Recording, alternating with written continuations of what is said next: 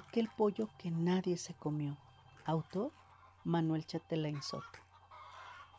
¿Qué fue primero? ¿El huevo o el pollo? Las luces amarillosas de aquel bodegón apenas iluminaban las larguísimas hileras de guacales, de láminas simulando nidos apostados a todo lo largo por al menos cinco de alto, desde los cuales se escuchaba piar a miles de aves de plumas blancas con patas y el pico perfectamente coloreados de un amarillo. Sí, precisamente amarillo huevo. El huevo comenzó a fracturarse. Justo a la mitad se dibujaban unas líneas rectas que concluían en picos hacia arriba, luego bajando, siempre rectas hacia arriba. El suelo estaba lleno de raros y, ay, apestosos pedazos de estiércol de gallina, verdoso, blanquisco, oloroso, desagradable hasta para la imaginación que embarraban el virginal blanco del cascarón que cada vez se separaba más y más. El huevo siguió rompiéndose en forma de gráfico de subidas constantes, un pico y bajadas constantes, recorriendo todo el perímetro del huevo que comenzaba a separarse en dos grandes hemisferios, uno superior y otro inferior. Al centro un minúsculo pedazo de cascarón se desprendió y cayó al piso, que no es piso, sino siempre y simplemente sobre un pedazo de excremento verduzco con tonos blancos, eh, dejando en lo que quedaba del lobo abierta una pequeña ventana por la cual se asomó un haz de luz hermosa. En el interior, negro, húmedo algo se movía inquieto hacia un lado, al otro. Sí, era un ojito diminuto, hermoso, brillante y atractivo. Aquella forma que poco a poco se fue extendiendo, desenvolviendo, era un cuerpo que estaba totalmente deformado, enjunto. Las diminutas y delgadas patas se acomodaban y extendían, acomodaban y se extendían desde ambos lados del pico hasta el exterior del cascarón. Ese pico suave, ligero y amarilloso que parecía estar juntando ambos ojos. El cuerpo se acomodaba ahora de manera incómoda sobre la parte trasera, humedecida, descansando sobre una porción de cascarón que quedaba y que también ya se estaba eh, resquebrantando Inclusive era a causa del incidente del movimiento de la vida. El diminuto ser ya comenzaba a extrañar la tranquilidad del interior del huevo. En aquel tiempo, que parecían meses, bueno, mm, vamos a decir que meses y días, mm, 10 y 9 o 19 para ser exactos, precisos, en que vivió la más hermosa de las tranquilidades, envuelto en un líquido tibio, sin movimientos ni aspavientos. Todo era silencio, tranquilidad, como aquel que se lanza al vacío hasta un río, una laguna o el mar. Antes de tocar el líquido, la adrenalina fluye. Todo es caos, locura, hasta antes caer, hasta que se siente el agua, el chapuzón, donde no se escucha nada, no se ve nada. El agua abraza, acaricia con sus moléculas de hidrógeno, de oxígeno que recorren el cuerpo, lo soportan, lo hacen sentir como en casa, lo acogen, aunque lo asfixian. El cascarón se fue quebrantando hasta separarse en dos. El pollito abrió aún más los ojos, sintió como el agua, la llamada clara, comenzó a regarse y regarse alrededor del pedazo de cascarón que se le soportaba. De inmediato sintió un calor desagradable, mejor que el interior del cascarón se sintió impulsar con las extremidades superiores, las precarias alas que le servían al menos para eso, y logró romper un pedazo de cascarón que se lanzaba, abriendo las patitas amarillas, débiles, y extendiendo las garras pequeñas, frágiles y delicadas, que a la primera no soportaron y que el pollito cayó sobre su costado derecho. Se incorporó como pudo. Con un picotazo lanzó a unos dos centímetros uno de los pedazos del cascarón, luego el otro. De otro certero picotazo se abrió el espacio, un espacio suficiente para poder incorporarse finalmente. Cáspita se levantó, pisó y lo primero que pisó fue excremento, mierda. Difícil nacer y pisar mierda. Esa es la primera imagen, lo primero que vio el pollito, de cara tierna y ojos melancólicos, débiles alas, plumaje prístino, blanco, amarilloso, virginal, que parecía estar dibujado por el mismísimo Creador. Las patitas al igual que el pico amarilloso, pero reticulares, vivas, débiles y delgaditas, se extendieron de una mientras las alas se abrían a toda la amplitud. El pollo comenzó a hablar, si así se puede decir. Pío, pío, pío, pío, pío. Fueron sus primeros sonidos que se combinaron con los de otros al menos diez mil pollitos que a la misma hora, con diferencia de minutos, segundos, estaban rompiendo el cascarón y comenzaban a su vez a entonar el cántico de bienvenida, como el recién nacido que al recibir una nalgada llora. Aquel pollo sale de su cascarón, pisa la mierda y pía, a excepción de aquellos que no lo lograron. Más aquellos huevos que jamás rompieron y que en las próximas dos o tres horas alguien vendría a limpiarnos con overol, careta, cubrebocas, botas blancas y con una enorme escoba y recogedor barre en el piso, mientras los tristes condóminos de pseudonidos eh, recorren todos los cascarones mal logrados y los vierten. Y después pasa a unos molinos donde se trituran ambos, la pasta de la yema y la clara secas, así como las cáscaras del huevo podrido.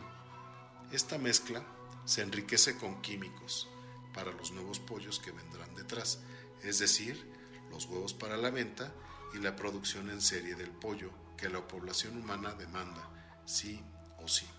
El pollito, recién nacido, un querubín emplumado, intentó moverse dando pasitos por la mierda sin poder apenas sostenerse en equilibrio, tambaleándose de un lado al otro, cayendo estrepitosamente a la derecha, a la izquierda, donde se topaba con otros pollitos que de la misma forma tropezaban y piaban, reclamando esta maldita vida, nacer en la mierda, lo que fuera les hacía caer, derrumbarse estrepitosamente con lo que hallaban en el piso. Asustados, al reincorporarse intentaban huir. Cinco, diez centímetros, pasos, pasitos, da lo mismo. Pero nada de desplazamiento, sin movimiento. Un par de barreras les impedían moverse. Estaban limitados en su espacio vital. Ellos podrían tener unos centímetros a cada lado para moverse, pero no suficientes para poder andar de ahí para acá y buscar a su madre, a su padre, intentar construir un presente, un pasado y de ahí un futuro. Su espacio vital no excedía más que unos centímetros de un lado al otro, pero no veía más que cientos, miles de congéneres del mismo color, tamaño, que piaban exactamente lo mismo que él, para ser un coro de personajes que hablaban en el mismo lenguaje, exactamente igual al de él, sin sentido, pidiendo a mamá, a papá, pero ninguno de todos ellos parecía tener, al igual que el pollito, ninguna esperanza. Aquel enorme bodegón se miraba desde lejos en la carretera, donde miles de autos pasaban rápidamente durante todo el día. No había auto donde sus ocupantes humanos no se llevaran los dedos a la nariz para impedir el flujo del aire. Sí, ese aire apestoso a mierda, a cascarón podrido, a clara de huevo, a placenta de pollo, a muerte, un desagradable hedor de pollitos recién nacidos y muertos que se descomponían, y los gusanos los devoraban incluso antes de que los hombres de overol blanco vinieran y los levantaran, para que en unas horas murieran otros tantos para ser trasladados todos a las plantas para ser secados, molidos y procesados y ser de nuevo alimento para los pollos, otros pollos. Un gran negocio, negocio redondo, pues esos pollos eran de rápido crecimiento, logrado mediante el uso de químicos que favorecen el desarrollo de hormonas que aceleran el volumen de la carne, la suavidad y el color. Minimizan la existencia de enfermedades, pues han sido renovados y enriquecidos con sustancias que, como una vacuna, prevén el desarrollo de estas células hasta cancerígenas. Así, el pollo, en un lapso de tres o cuatro semanas de ser un pequeño polluelo, terminan siendo pollos que han ganado hasta 300% de su peso y su volumen. Sí, sorprendentemente, pero el consumo humano así lo requiere. Y esta, como la industria de la carne de cerdo, la de res, incluso la de conejo, se han industrializado de tal forma que se cumple con las exigencias del mercado, sin contar con todos los granos como el maíz, el arroz y el frijol, que se desarrollan basados en la tecnología transgénica, es decir, clonando las mejores ejemplares de la especie para así alimentar a la creciente población mundial. El pollo miró a su alrededor y encontró a otros pollos delante, detrás, a un lado, al otro, filas enormes de congéneros iluminados por aquella luz amarilla y cálida, que piaban insistentemente moviendo rápidamente el pescuezo, pequeño pescuezo, de arriba abajo, mientras demoraban minúsculos pedacitos de comida para pollo y entonaban un tristísimo himno que invocaba instintivamente a los antepasados, los pollos que como ellos habían pasado antes por ahí, como un himno, como una marcha guerrera que les motivaba por instinto. Así, comenzaban a invocar aquellos gloriosos congéneres que lograron escapar de los ranchos, huir de los corrales y liberarse. También aquellos que lograron sobrevivir y crear fuertísimos pollos que después murieron en cumplimiento de su deber, haciendo riquísimos caldos, siendo hermosos pollos rostizados, de pellejitos dorados y deliciosos. Pero nadie, a pesar de los cánticos, lograba encontrar lo que buscaban, un alivio, un consuelo, a lo que el haber nacido en la mierda podría hacerle sentir un futuro halagador, triste y difícil. Nacer, si bien era una experiencia bastante maravillosa, no parecía ser tan interesante. Al mirar atrás, al frente, detrás, todos los pollitos estaban gritando como él. Además venían agua de un tubito que picoteaban, que estaba justo al frente y que él ya había descubierto casi desde el momento de nacer y que le daba mucho confort, esa sensación de frescura nueva en todo el organismo. El alimento no era lo mejor, pero llenaba el buche suficientemente. Así pasó el primer día, piando y agachando el diminuto cuerpo cientos de ocasiones, llevando el pico al piso, buscando alimento una y otra y otra vez y otra más, y así durante el día, sin detener muchas, cientos, quince o dieciséis ocasiones por minuto, sin cesar, deteniéndose solamente para piar, al escuchar a sus congéneres haciendo lo mismo. Luego se unen en un solo coro y así pasa, la vida pasa, una hora, mediodía, Un día y otro más, una semana, otra más, la tercera, y el cuerpo comienza a hacerse grande. La pechuga se comienza a aventar para el frente. Las alas van tomando más formas. Las crestas se han formado y ahora son rojas, con verrugas. El buche se hace más prominente aún. Las patas dejan de, crecer fuertes garras que sirven para hundirse aún más en la propia mierda. A la semana ingresaron otros sujetos raros de overol blanco, distintos a los otros, a los ya conocidos, cubiertos con una careta que cubre toda la cabeza hasta los hombros. Iban abriendo las jaulas, el techo de las mismas, y conforme iban pasando por cada huacal, abren el primer piso, el segundo, y así hasta el quinto piso. Ahí van tomando algunos pollos y los ponen en jaulas, luego otros, dejando vacío el huacal, de aquellos raros que no gritaban por su vida. Ellos hábilmente toman a cada pollo raro, aún vivo, lo jalan por las alas y las unen con una mano y así lo maniatan de tal forma que no atina más que a mover el cuerpo intentando zafarse, pero sin conseguirlo. Los que están de plano deformes con una ala pequeña, otra más grande o más pequeña aún, otros que jamás se lograron levantar, siempre vivieron en la mierda, inactivos, deformes, pero que no parecían ser siquiera pollos. Los hombres de blanco los toman del pescuezo, aplican una fuerza enorme y así los asfixian. Los tiran de nuevo en esos botes que serán llevados a la planta, donde serán, sí, efectivamente, convertidos en alimento para pollos las maravillas de la inconsciencia. Tras los hombres de blanco ingresaron esta vez otros hombres, ahora vestidos con una bata azul y jeans, totalmente desconocidos, ninguno de aquellos amigos que esas semanas habían entrado a limpiar o alimentarlos. Ellos entraron usando tan solo un cubrebocas y jalando un contenedor con jaulas. Pasaban e iban tomando uno a uno a los varios pollos, los más fortachones y estorbosos, los que ya son demasiado grandes, seguramente haciendo una selección cuidadosa de ciertos pollos. Los más fuertes, los más gordos. El pollo miró eso y comenzó a contorsionar su cuerpo como mostrando hasta cierta distracción. Se echaba sobre sus patas y acomodaba las alas sin éxito, pues no cabía ahora en ese diminuto espacio. Intentaba luego moverse, pero ya el espacio era bastante menor.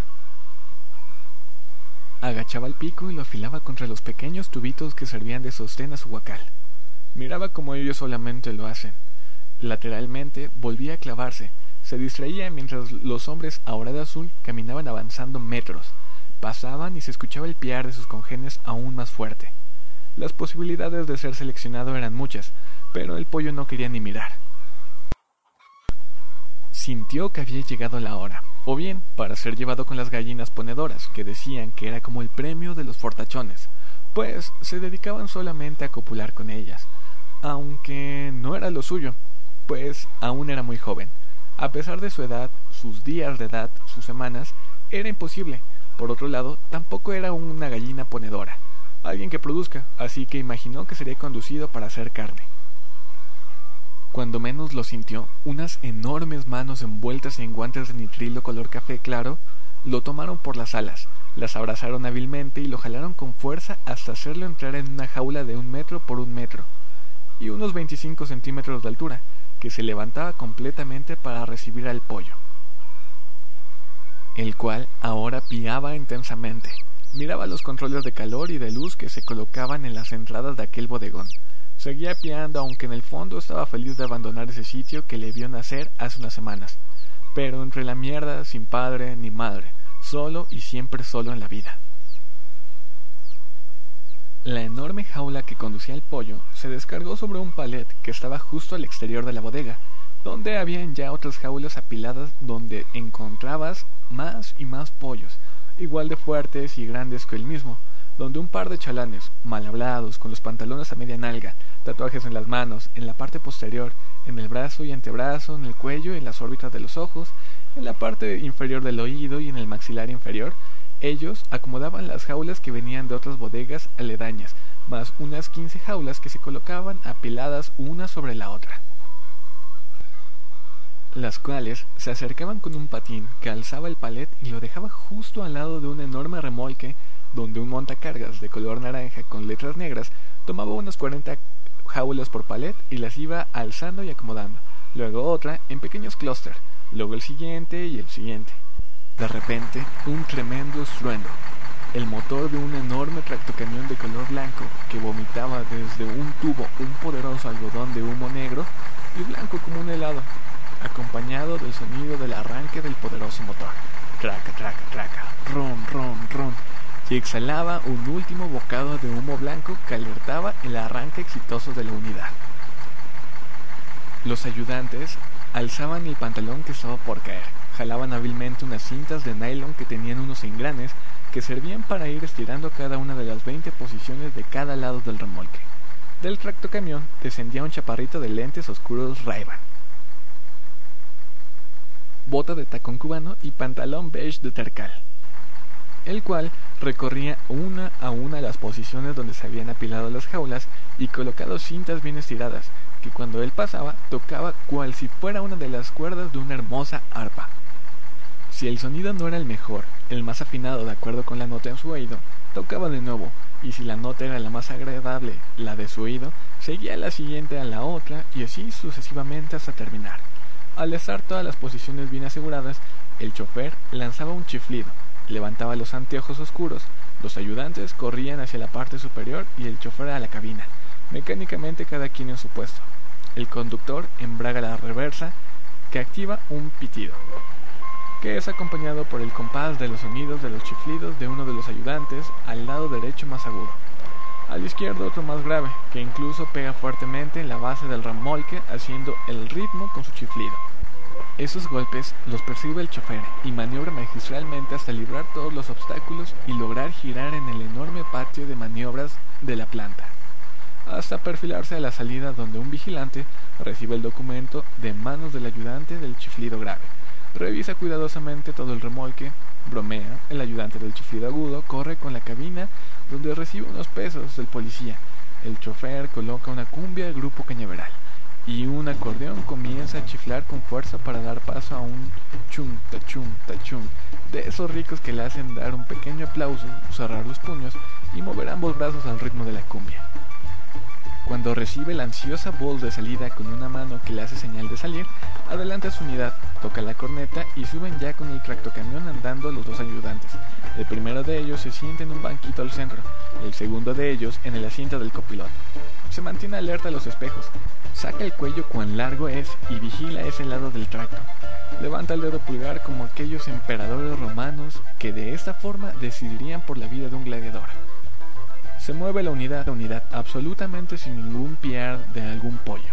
Silencio total, como aquel camino al patíbulo. El grandísimo tracto camión salió hasta la autopista. El conductor pagó el peaje y avanzó por no menos de 20 kilómetros hasta hacer la primera parada, donde uno de los ayudantes corrió al baño, pagando 5 pesos, el otro compró una Coca-Cola y el chofer una tecate. Salieron corriendo, abordaron y siguieron el camino. Ya amanecía, el sol se asomaba intensamente y el chofer había bebido ya su tecate. Sentía que así podía recorrer todo el mundo, dueño de la vida de tantos seres vivos. Ese viaje era importante. El traslado de pollos no lo hace cualquiera. Hay que saber cómo conducir el pesado vehículo. Cuando los pollos se asustan comienzan a intentar volar. Se abalanzan unos contra los otros.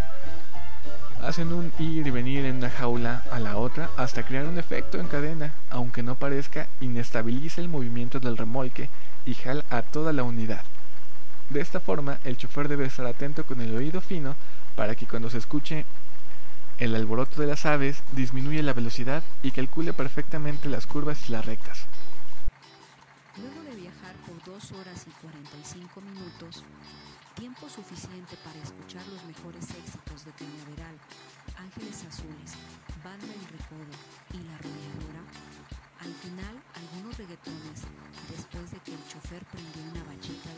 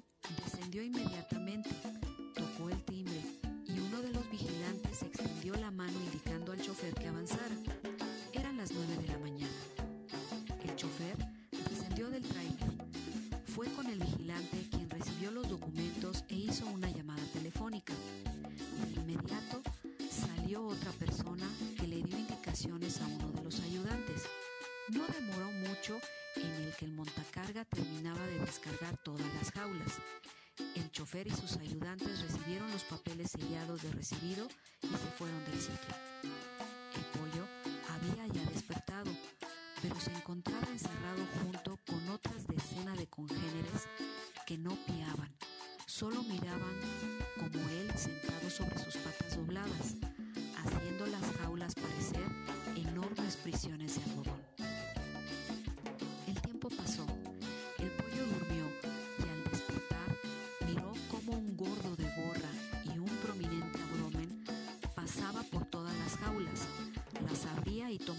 otros pollos para meterlos en otra jaula. Uno, otro, dos, otro de cada jaula, luego otra jaula. Las jaulas se llevaban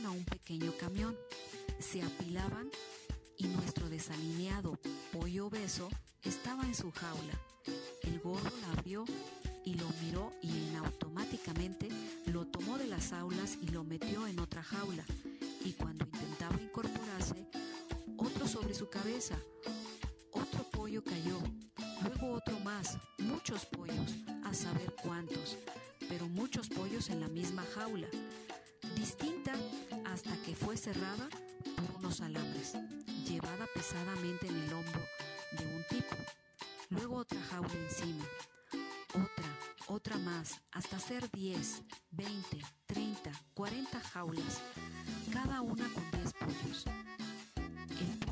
simplemente no piaba. El gordo volvió a la camioneta y comenzó a conducir. Hacía más llamadas por su número móvil, pasaba de los semáforos de rojo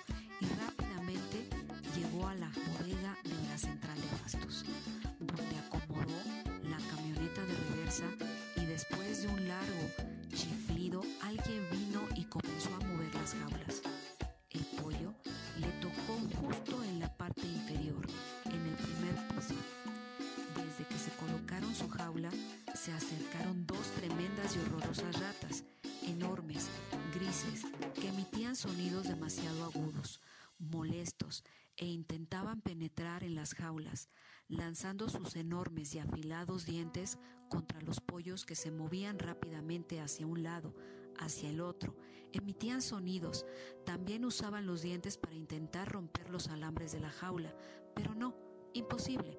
Mientras los pollos aterrados se alejaban a un lado, al otro y al otro, pero por todos los contornos de la jaula, pero ya había varias ratas dispuestas a matarlos y roer hasta el último hueso de los cuerpos de los pollos de las jaulas. Comenzaba a hacer calorcito. La mañana había comenzado. Los sonidos de la gran ciudad comenzaban a escucharse. Tamales, tamales, calientitos, lleve sus tamales, tamales. El gordo de la camioneta se acercó y comenzó a comer. Llegó un auto pequeño, bajó un matrimonio o pareja, ella joven y menudita. El menos joven y más pesado de kilogramos se acercaron con el gordo, quien fue moviendo una a una las jaulas, abriéndolas y jalando de ellas a los pollos que seleccionaban. El pollo se vio jalado de repente y conducido hasta una nueva jaula, con otros nueve congéneres, y la mujer delgada la llevó hasta la cajuela del auto. La pareja se subió al auto y se fueron. El pollo asomó un poco más y pudo ver diferentes paisajes, solitarios, ausentes que el sol iluminaba ya precariamente. La pareja sonreía, platicaba, él fumaba y ella devoraba un tamal que también había comprado al mismo tamalero.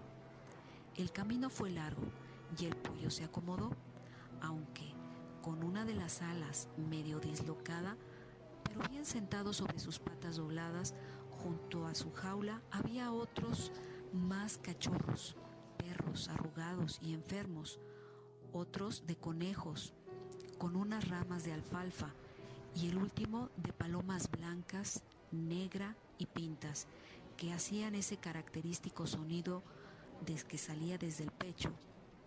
Cucú, cucú.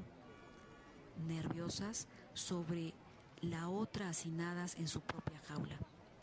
De repente, la camioneta se detuvo. El gordo bajó rápidamente y jaló las jaulas que habían cargado, ya las que traían, y las movió como si no pesaran.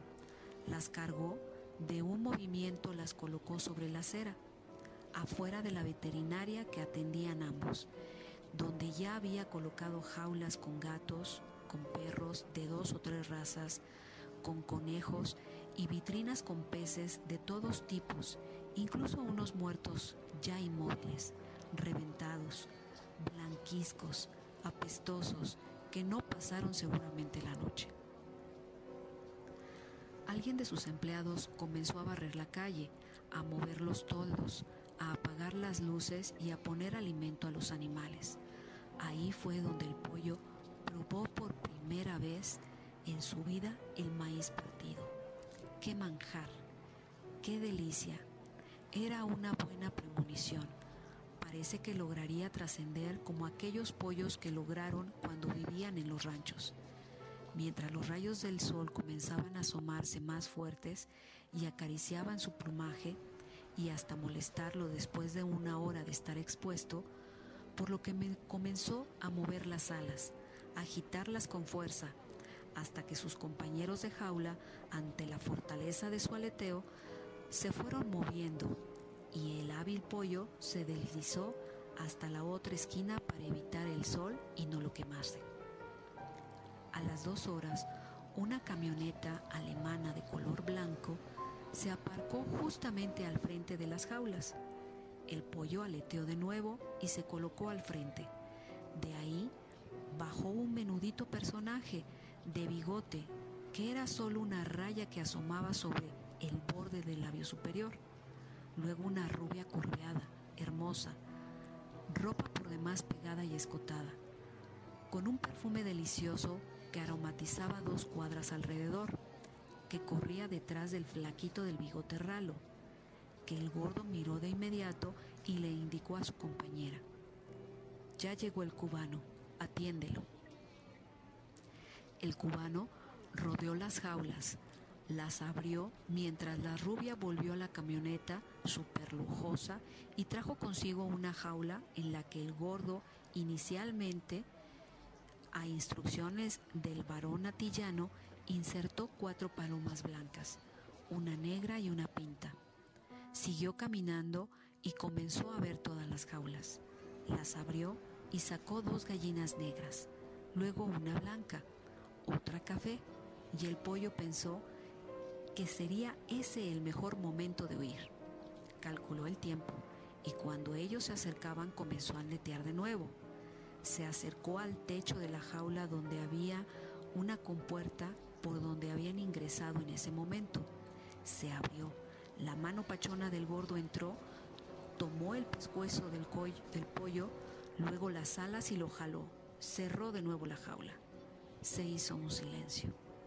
El pollo viajaba en las manos del gordo. El cubano abrió la jaula y el pollo se vio acompañada de otras aves que ya estaban cómodamente sentadas sobre sus patas. El flaquillo sonrió a su pareja, luego ingresó al local donde pagó y salió, aún más contento. Abrió la puerta trasera de su camioneta y el gordo acomodó un cartón luego la jaula con todas las aves en ella. En el trayecto fue lento, lerdo.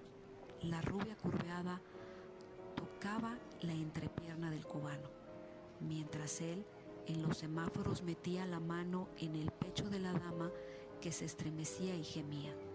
De repente, el cachondo flacucho colocó un polvo blanco de una diminuta bolsa de plástico que sustrajo de la bolsa de la camisa y la vació en un espejito que asentaba en la consola.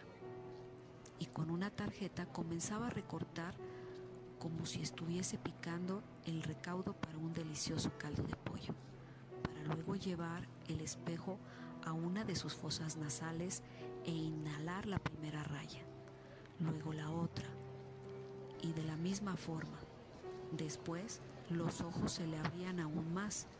La rubia se lanzaba sobre, él.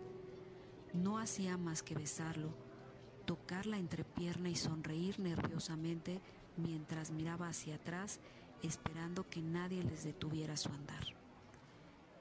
Llegaron a unos apartamentos grandes de unos 10 pisos o más. Estacionaron en el lugar que les corresponde y detuvieron el alto. El auto. La rubia sacó una serie de telas de satín en color café, rojo, blanco, collares de cuentas de collares de colores rojo, blanco, amarillo, verde y tonos súper intensos, algunas vasijas de barro y otras frutas y vegetales que habían comprado aquella mañana en el mercado de la colonia antes de pasar a la veterinaria.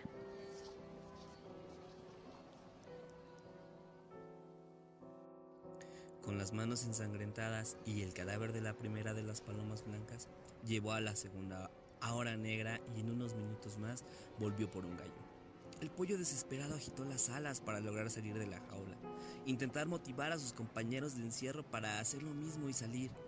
Así pasó minutos, largos segundos en que nadie atinaba a sentir el peligro como él, que desesperado brincaba de un sitio al otro hasta que la rubia se acercó abriendo la compuerta.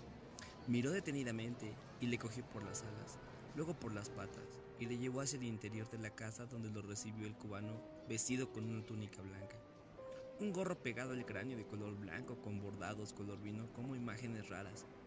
Él hablaba una rarísima lengua. Gritaba mientras golpeaba un grueso bastón contra el piso para llevar el ritmo de sus cánticos. De repente, lo soltó. Buscó al pollo y lo detuvo de las alas. Lo sostuvo de las patas. Lo alzó mientras él veía a un pequeñito hincado con los ojos cerrados, pálido y los que podrían ser los padres, volteados sin ver a su hijo. De repente, la mano del cubano lo cogió por el cuello. Comenzó a girarle. Él veía como en un volantín pasar todo el interior de la casa, hasta que sintió un tremendo golpe contra el piso. Y hacía una segunda, una tercera vuelta hasta que el cuello se rompió.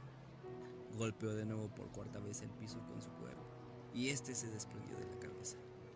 El pollo había fallecido. El cubano descabezó al pollo y regó su sangre por el piso manchado con ella todo lo que había a su paso. Lo envolvió en una de las celas de satín de color café. La cabeza fue tirada al bote de la basura. El cuerpo enredado se lo entregó al padre del niño. Este pollo lo voy a poner en una bolsa. Tienes que esperar a que pasen las 12 de la noche y tirarlo sin que nadie te vea en un cruce de caminos. Al hacerlo, recuerda, tendrás que lanzarlo dando la espalda al cruce. Si lo lanzas con la mano derecha, la cruzas hacia la izquierda y viceversa. Con fuerza. No es necesario que lo lances al centro del cruce. Puede quedar en cualquier sitio. Y te marchas. El jueves te espero.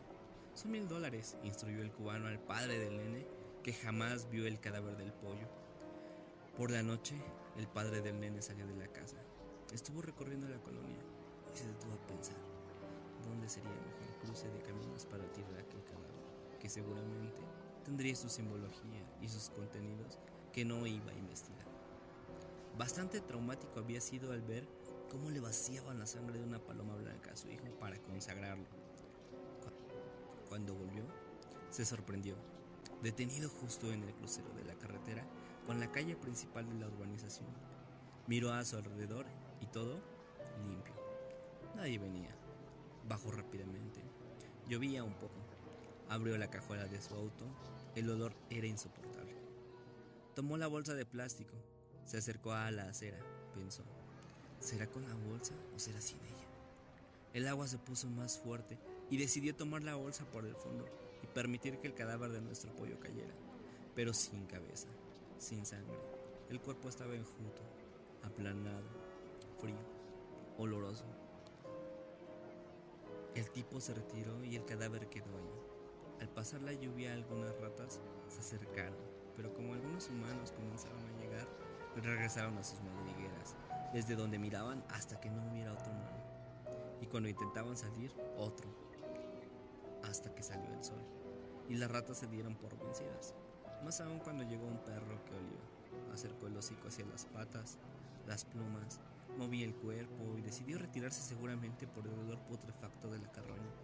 El cadáver había quedado en la parada de los autobuses, así que muchos humanos pasaban, lo brincaban, otros descuidados lo pisaban, el olor los ahuyentaba, lo evitaban, lo veían con asco, con desprecio, y nadie, absolutamente nadie, se atrevía a hacer nada.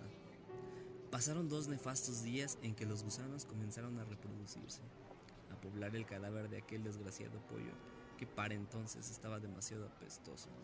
De repente se detuvo una camioneta. Era de la compañía de agua y drenaje de la ciudad.